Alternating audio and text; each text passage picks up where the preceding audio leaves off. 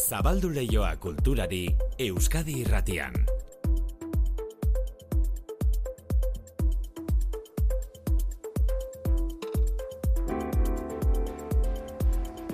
Ordu biak eta hogeita malau minutu dira Manu etxe sortu arratsaldeo. Arratsaldeon, maite. Ba, eguraldiak laguntzen du, ez? Zuk orain proposatuko diguzun planari Ba, begira. bai, bai, asteburari begira entzun ondo, larumat eta igandean Guggenheim Museoan sarrera de balde. Bai, ondo entzun duzue, bi egun horietan Guggenheim Museoan sarrera de balde. Baina aurre, entzun ondo, internetez museoaren webunean sartuta egin behar da sarrera eskaria.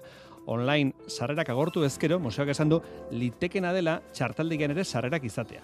Museoa justu gaurko egunez zabaldu zuten, orain dela hogeita sei urte, gogoratu, larumat eta igandean sarrera de balde Guggenheim Museoan. Bestela, Donosti eta zinema lotuta, zinemaldia datorkigu burura denoi, baina zinemaldiak badu senide trauskil edo gamberroa esango genukena. Donostiako fantasiazko eta beldurrezko zinema astea injustu. Jose Luis Rebordinos bera, zinemaldiko buru izan aurretik, beldurrezko zinemaldiaren arduradun izan zen. Bihar sortzi hasi eta azaroren irura bitartean antzoki zaharra beldurra pasatzeko tokia izango da. Josemi Beltran, zinemaldi honetako zuzendariak, beldurrari gorazarra egin dio. maite dugun beldur bakarrari orea egiteko fikziozkoa jakina. Ondo pasatzeko, arazoak askatzeko edo hausnarketara eh, eramateko ere bai balio duena. Japoniako eta Estatu Espainiarreko zine produkzioak izango dute presentzia eta esan du gordu batean La Ermita pelikula bihurtuko dela izar. Zuzendaria Carlota Pereda da, aktore nagusia Belen Rueda, baina hemen egindako egoizpena da. Ainoa Agirra izan da, fantasiazko eta beldurrezko zinema astearen aurkezpenean, minutu gutxi barru, xehetuko digu egitaragoa. Pasaen urteko Donostiako zine jaialdi honetan irati izan zen pelikula izarra. Paulo Urkijoren filma. Ba, irati lehen aldiz, iritsiko da Ipar Euskal Herrira, hain justu azparnen gaur hasiko den zinegin zine jaialdien Euskal Produkzioak eskeniko dituen zikloa. Kristof Arotzarena. Ipar eskolegiko zine geletan, zinema geletan, badirela eskual ekoizpenak gero eta gehiago, hori marka hona da. Eta, bon, e, guk eh, festival bezala ere eh, gure lekua hortan bermatzen dugu. Gaurtik zinegin azparnen eta zinema garela nola aztu Euskal Zine Bilera. Lekeition egiten dutena, gaur bertan hasiko dira saio ofizialean lehian hariko diren lanak erakusten film laburrak emanaldiak gaur ratsaldeko zazpietan legeitioko ikusgarri aretoan. Musika talean, Xavier Severioren pause lan berriko doinuak entzungo ditugu, gero entzungo dugu musika, baina orain Severio beraren hitzetan aurrerapena. gaur egun ba, gizarte ero hontan, denok korrika eta presaka gabiltan hontan, jendeak eskertzen dula olako zerbait eh, jasotzea, ez?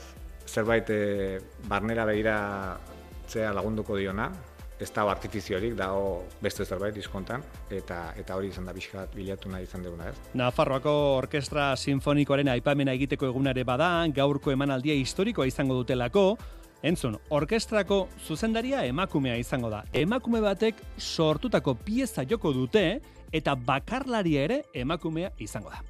Hauxe gure gaurko plana, baina ezertan hasi aurretik segurarrak zai ditugu. Euskadi irratian kultur leioa. Manu etxe sortu.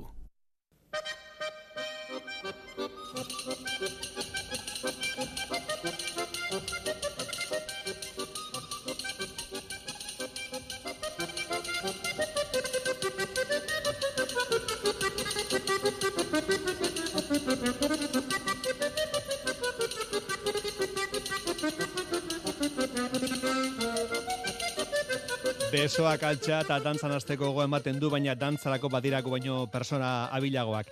E, seguran dena prest larun batean Euskal Herriko dantza txapelketa egiteko. Josune Arrondo, segurako udaleko kultur teknikari da. Josune, zer moduz? Kaixo eguno, Manu. E, Josune, aste santuko prozesioak enduta imaginatzen dugu dantza txapelketa izango dela herriko itzordu handietako bat, ezta? Bai, bai, bueno, hemen iparra egoa, eh, San Juanak, eh, hartzan esnaera baditugu, eh, Bai. gure herri moitu da.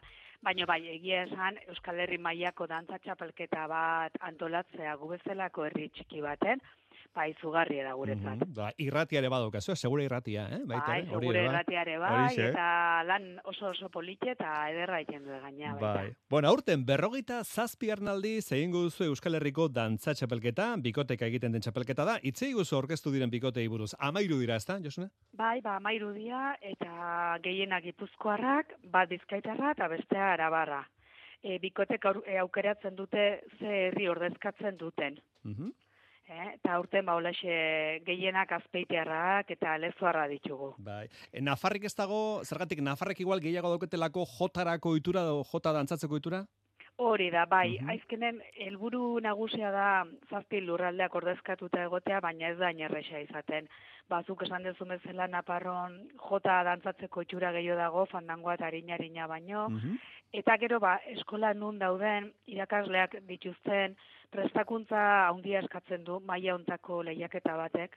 Horre aurkezten dana ja elite mailako kirolari bezala die. Bai. Orduan, ba, ez da askotan hain erresa izaten prestakuntza hori lortzea eta eta animatzea, ezta lehiaketan parte hartzea. Bueno, zer horrek epatu duzu, e, ze dantza egin beharko dituzten larun batean, fandangoa, txistuz edo albokaz lagunduta, eta harina-harina trikitilarien konpainiaz, ezta, e? Horixe, horixe, esan dezu bezala, halaxe Mhm. da, bai. Vale. Egora ezagun iaz irabazle izan zirela bergarako Jule Murgiondo eta saioa galarraga, oroitzapen polita daukazue? Bai, bueno, egia esan, eske denak egin dute hain ondo. Bai. Artistak Eh, dira, eh? E, bertan gaudenean eta hombre, ba, batzuk zerbaitetan bereizten die igual, ezta, edo pauso batzuk, edo, baino orokorren e, maila oso altua izaten da. Bai. Eta leia handia, oso mm, puntuazio gutxi izaten da askotan batetik bestea, eta, bueno, ba, puntaneko dantzari ditugu. Orduan, bueno, ba, edo zein izan daiteke irabazlea, ezta? Irabazle. Vale. Bai, home, normalen lehen aldiz aurkezten dienak ez da inerretxa irabaztea, zatik, ba, hor, ibilbide bat e, pasa behar da, ez da, eta esperientzie, urduritasune gauza asko die ezkenen. Mhm. Baina, bueno, esaten dizute, eh, sorpresak eh, beti egon daitezke. Bueno, esango diegu entzulei e, txapelketaren atxeen aldian ahatik, dantza konpainiak herrimak bi honetan ikuskizun eskeniko duela. Arratsaldeko seietan izango da itzordua larun batean, seguran, segurako frontoian? Hori da, bai, e, egun horretan baitere dantza eguna antolatzen dugu. Herri guztin pixka bat badantza usai hori eta dantza gogo hori pizteko. Berroi garren urturren egin genuenean e, hasi ginen ekimen horrekin. Orduan, em, herrima bi honetan saio oso osoa eguardiko ordu batetan egongo da, herriko plazan. Eta gero, atxeen aldin, amabi minutuko laburpentso bat egongo da. Konforme. E, sarrerari geratzen da, larun bateko txapelketarako?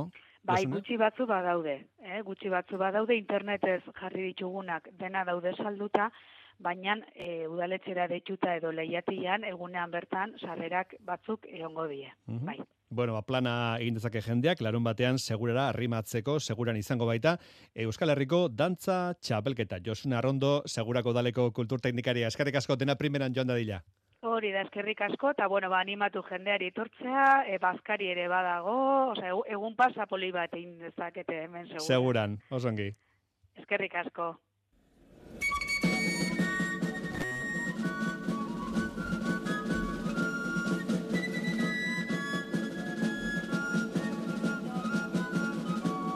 Larun bat arratsaldean beraz, Euskal Herriko dantza txapelketa seguran. Zuzeneko emankizuna streaming bidez jarraitzeko aukera ematen dute, eta bestela, gaueko martan, sofan eseri lasai, eta Euskal Telebistak emango dizkigu, lehen katean, dantzari hauen mugimendu airosoak.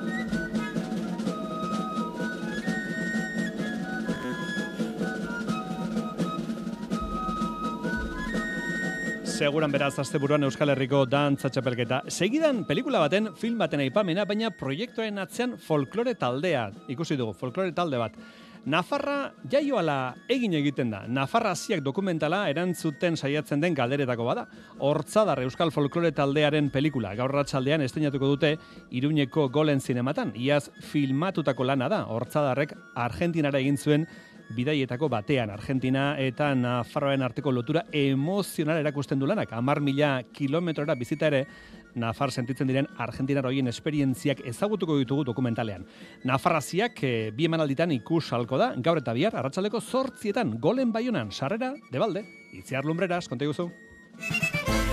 Siento más navarra que muchos que son navarros.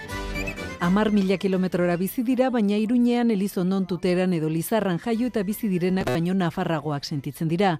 Nafarra ziak dokumentaleko protagonista diren Argentinarren sentimendua da hori. Pelikula hortzadar euskal folklore taldearen ekoizpena da. Persona horiek guztiek Nafarroarekin duten lotura emozionala aztertzen duen lana. Izaskun Barber, Nafarra ziak dokumentalaren zuzendarikidea da rute txarterekin batera aziak ba aziak landatu izan dituztelako Nafarrek, ez? E, munduko parteetan eta bereziki Argentinan, ez? Eta aziak pues azi direlako nafartasun horretan, ez? Orduan e, ruteta biok e, nahi genuen isladatu pixkate nola bizi zuten hain urrun dagoen kultura bat hain gertutik, ez? Eta nola zaintzen duten. Dokumentala iaz filmatu zen, hortzadarrek Nafarroako kultura zabaltzeko Argentinako Nafarretxeetara egin zuen bidaia bitartean. Etzen elkarteak herrialdera egiten zuen lehenengo bidaia, baina lehen bizikoz fanfarrea eta dantzari talde osoa eraman zituen. Bidaia geografiko eta emozionala izan zen bidaia nola bait kontatzen du ba, nola mugitu garen, baino ideia nagusia bada e, haiekin elkarrizketak eta nola sentitzen duten haiek folklore hori, nafartasun identitate hori, nortasun hori, kultura. Nahi izan duguna izan da, ba, empatizatu pixkat haiekin eta publikoak ikus dezan ez, e, hain urrun daudenek ere nola sentitzen diren nafar. Egunerokoan praktikara eramaten duten sentimendua da, Nafarretxeak dira denen topagune eta jarduera guztien erdigune. Nafarroko ohitura, dantza, gastronomia eta jaiak kopiatu egiten dituzte, aldi berean bide berriak irekiz baituzte data oso konkretu eta zehatz batzuk, argiena da San Fermiak nola bizitzen dituztenan, oso kuriosoa da, peinak dituzte, la unika, la jarana, eta gastronomikoki pos hori saiatzen dira, tortilla patata, edo txistorrak, eta, bueno, lortzen, ez? Saiatzen dira pixkat, bai, jantzirintzan eta baita dantzan kopiatzen, ez? Baina baita ere, euren kreazioak sortzen, eta hori da politena, ez? Azkenean, sentitzea ba, kultura beraiena eta oinarri batetik sortzea haiena den zerbait, ez? Nafarraziaken proiektzioarekin batera, arkaitzu daireren argazki erakusketa ere ikusgai egongo da golen baiona zinemaren atarian.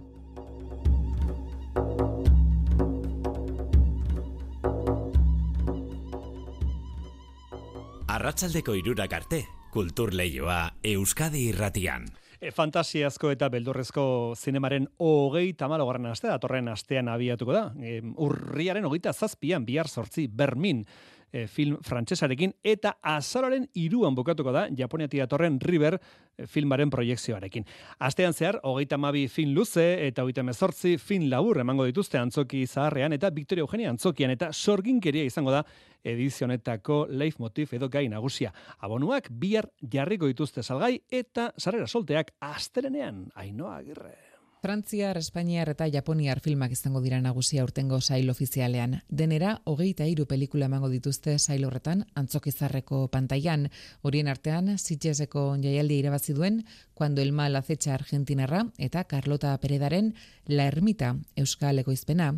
Irekira egunean, armi arma izurrite batek joko duan zokizarra. Ez daba, aragnofodia dutenentzako saio gomendagarria izango. Baina programazioan eskaintza zabala dago. Beldurrezko zinemaren aurtengo guztak eman dituen, arribitxi gaientxuenak. Josemi Beltran, beldurrezko astearen zuzendaria. Maite dugun beldur bakarrari orea egiteko fikziozkoa, jakina ondo pasatzeko, arazoak askatzeko edo hausnarketara eh, eramateko ere bai balio duena. Hauten zorginen babesa, edukitzea espero dugu, kartelatik, badakizue, e, programa osora, itxiar ituño, dama iluna, eta argitsua, antxe dago, gu gidatzeko festivalean zehar. Eta zorgina, vampiroak, armi armak, japoniako mamuak, eta neurri handi batean gizakiak berak, izango dira gu izutzearen errudunak.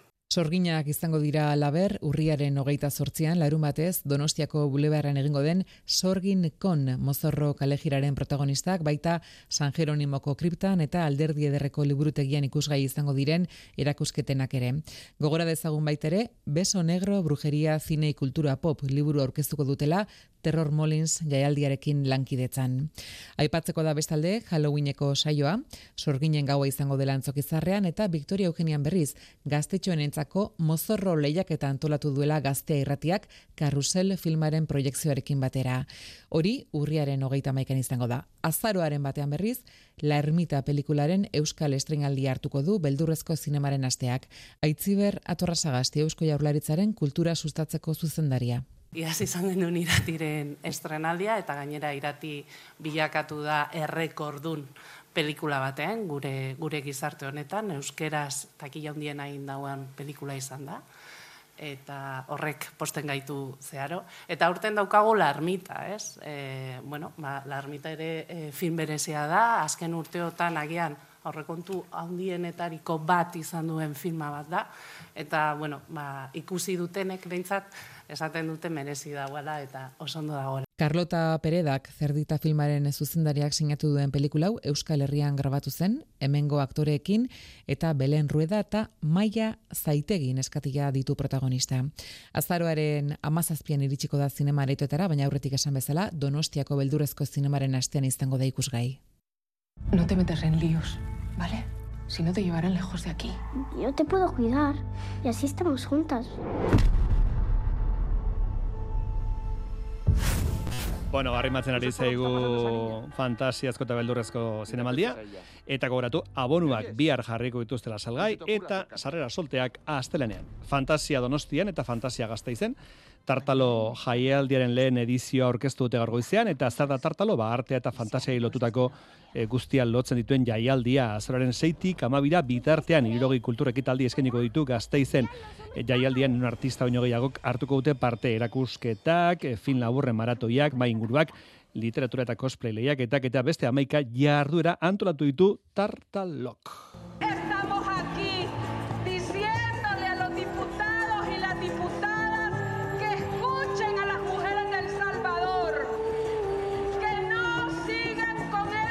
Eta gaur hasiko da Bilbon zinema ikus ezinaren nazioarteko jaialdia, iraunkortasuna, genero berdintasuna, kultura arteko harremana eta giza eskubidekiko gizarte konpromisoa ardatz dituen zine jaialdiak amabosgarren edizioa du aurtengoa eta ardatzoien isla izango dira jaialdiak izango dituen egoitza ezberdinetan eskeniko diren filmak. Gorka López Aranzamendi. Adibidez ukiko dugu Broken Wings, labur dokumental bat, Constructoras de Sueños Kumba, dala dokumental labur bat, pildora bat, Gandiolen Senegalen egiten ari edo gauzatzen ari den proiektu baten e, inguruan aritzen dena, zinekerei irze, fikziozko labur bat, tenero ekitatearen, edo bueno, kasu honetan, ekitate falta horren gaia lantzen duela, Arnasa, Euskal Herrian egindako fikziozko labur bat, eta Imelda no esta sola dokumentala, El Salvadorretik heltzen zaigun dokumental bat. E, zinema ikus ezinaren jaialdia, inagro ekitaldia gaur ratzaldeko zazpiterditan izango da biloko azkuna zentroan, baina urriaren hogeita zeia bitartean, beste beste, getxoko musike barrin, mungiako torre bilela aretoan, deustuko eta lehioako unibertsitateetako aretoetan, eta gazteizko Florida zinemetan ikus ahalko dira nazioartean zein Euskal Herrian ekoiztutako filmak.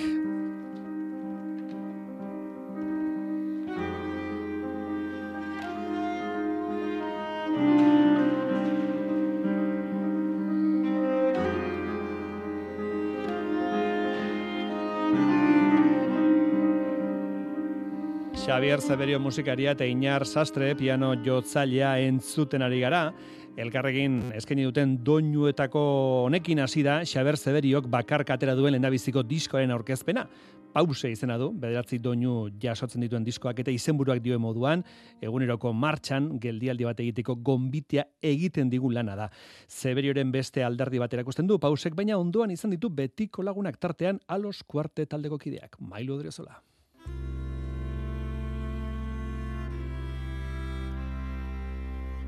Orain entzuten ari garen doinu honek eman dio izena diskoari, pandemia garaian hasi zen doinu berriak sortzen, Xavier Severio, eta Aitor Etxeberria ekoizlaren laguntzaz lortu du diskoa osatzea. Lehenengo lana da bakarka aurkezten etena, bakarka, baina ez bakarrik. Ni hasi nintzen gauza berria sortzen, material berria sortzen, inongo albururi zehatzi gabe. Baina bai sentitzen nun, e, Manuela gogoa beste eremu batzuk arakatzeko, gehien bat e, soinu aldetik, ze azken urte luzetan gehien bat alos kuarteterako idatzi ditut e, musikak. Aukerak eta egin behar izan du, ez da lan erraza izan, bederatzik pasadute galbaea eta bakoitzak bere izaera baldin badu ere, elkarrekin osatzen duten obra da diskoa. Diska bere osotasunean hartuta bai dauka obra baten sensazioa, ez? Orain arte agian behin lortu ez detena, diskoa entzun da, konturatzea, naiz eta gauza ezberdin eta klima ezberdin asko daude, badu ari bat, eta badu obra sensazio bat, ez?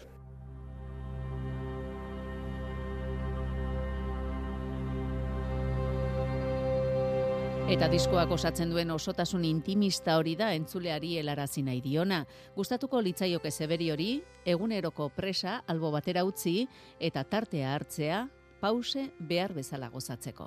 Nik esango nuke mere ibibidean badala beste pauso bat, beste eremu bat, musikala, nahiko intimista, gaur egun ba, gizarte ero hontan, denok korrikata presaka biltan hontan, jendeak eskertzen dula olako zerbait eh, jasotzea, ez?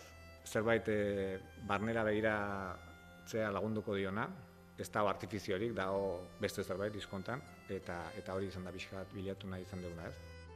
Inar Sastrelian Omanli, Markel Severio edo tal oskuarteteko kideak izan ditu ondoan Xavier Severiok bide berri honetan. Pause zuzenean aurkeztuko da, abenduaren hogeita iruan gazteizen, aitzina folk jaialdiaren barruan.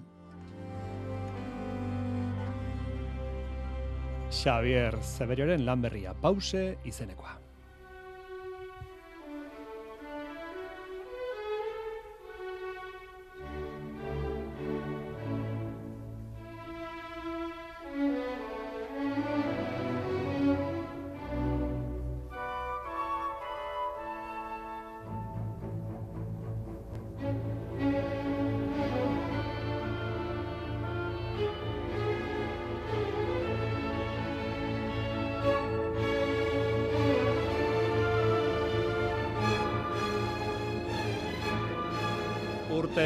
Luzez, soilik gizonena izan den mundua nola aldatu den erakutsiko duen konzertuak gaur bertan iruñean.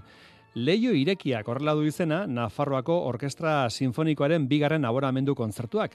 Gaur arratsaldeko zazpiterretan izango da konzertua, baluarteko areto nagusian, eta orain aldaketa entzun. Hiru emakume izango dira protagonista. Emilia Jobin, zuzendari Finlandiar gaztea. Obri Oliverson, violinista estatu batuarra eta Carme Fernández Vidal, musikagile Mallorcarra. Azken honen, erreinu miresgarria obra estrenatuko dute konzertua. Gainare emanaldian, Mendelssohn eta entzuten ari garen Tchaikovskyren piezak ere izango dira.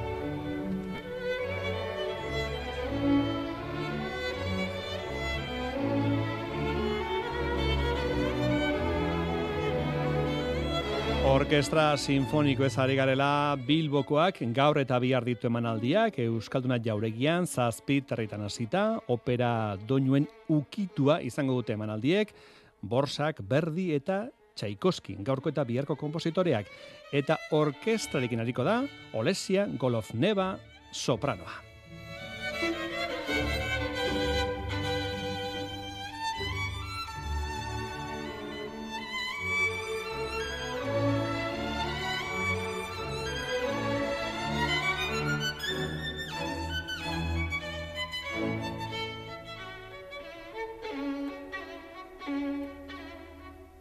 Bueno, Xaber Arkizia ezaguna zaizue soinu artista da eta Euskal Herratiko amarauna saioan jarduten Arkizia.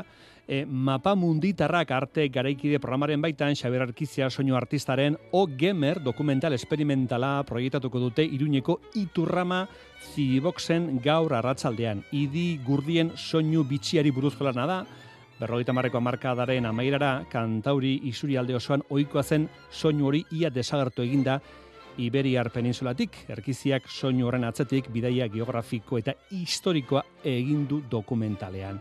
Proiekzioak irauten duen bitartean, Raul Cantizano musikariak, zanfona izeneko erdiaroko musika tresna joko du emanaldi konzertu proiektzio bihurtuz. Arratsaldeko emanaldiak kontzertu proiektzio bihurtuz. Arratsaldeko zazpiterdietan eta sarrera debaldekoa izango da. Bueno, laizter etorriko da Josin Etxeberria, eta gaur Josinari ongi etorri egingo diogu Taylor Swiften eskutik! Yeah!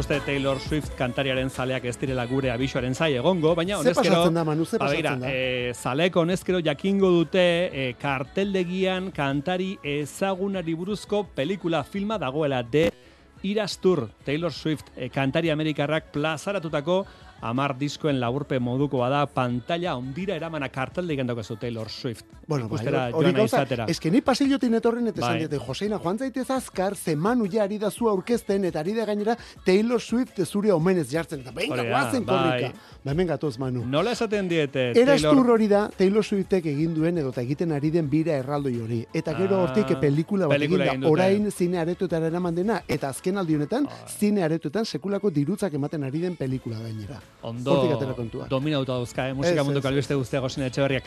E, Zazura pentsa. Taylor Swiften jarraitzailei Swifty, deitzen diete. Swiftiak, Swiftiak. Swifterak, bai, denetari. Eta Josine Etxeberriaren zalei nola egiteko diegu? Swiftiak, baita. Swiftiak, ez?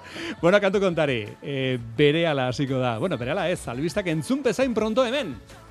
Euskadi irratia. Ondo bazkaldu, Manu. Hori eskarrik asko.